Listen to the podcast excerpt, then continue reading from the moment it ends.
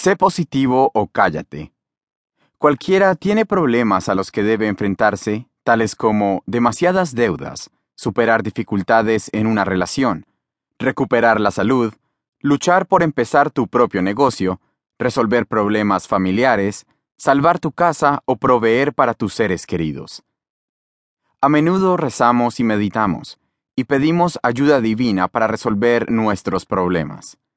Sabemos que Dios nos responde, pero no vemos signos de que algo esté ocurriendo. Nada mejora.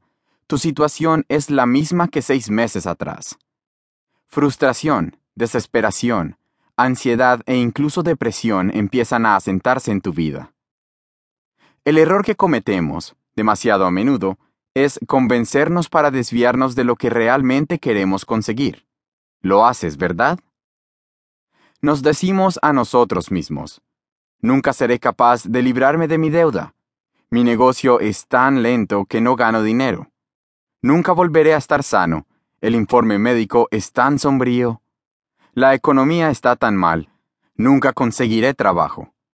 No puedo cumplir mis sueños ahora que soy tan mayor. He perdido mi oportunidad. No nos damos cuenta de que nuestras propias palabras son las que impiden que las promesas que Dios nos ha hecho tengan lugar. Esto es lo que intento decir. No puedes hablar de derrota y esperar la victoria. Cuando hablas y verbalizas algo en voz alta, le estás dando vida a lo que dices, ya sea bueno o malo.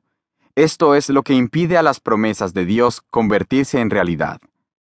Los pensamientos negativos asaltan a todas las personas. No puedes evitar que llegue a tu mente, pero el secreto es no verbalizarlos. Puedes pensarlo, pero nunca hables de ello. Si no vas a decir algo positivo sobre tu familia o amigos, tus finanzas, tu salud, tu futuro, hazte un favor y quédate callado. Sella tus labios. Si no puedes decir algo positivo, cállate. El capítulo 6 de los Proverbios dice, Estamos atrapados por las palabras de nuestra boca debes saber que puedes disuadirte de curarte. Puedes disuadirte de conseguir esa promoción. Las palabras negativas te apartan del destino que Dios te ha dado. Esto le ocurrió a una persona en las escrituras de nombre Jeremías. Dios le hizo una gran promesa.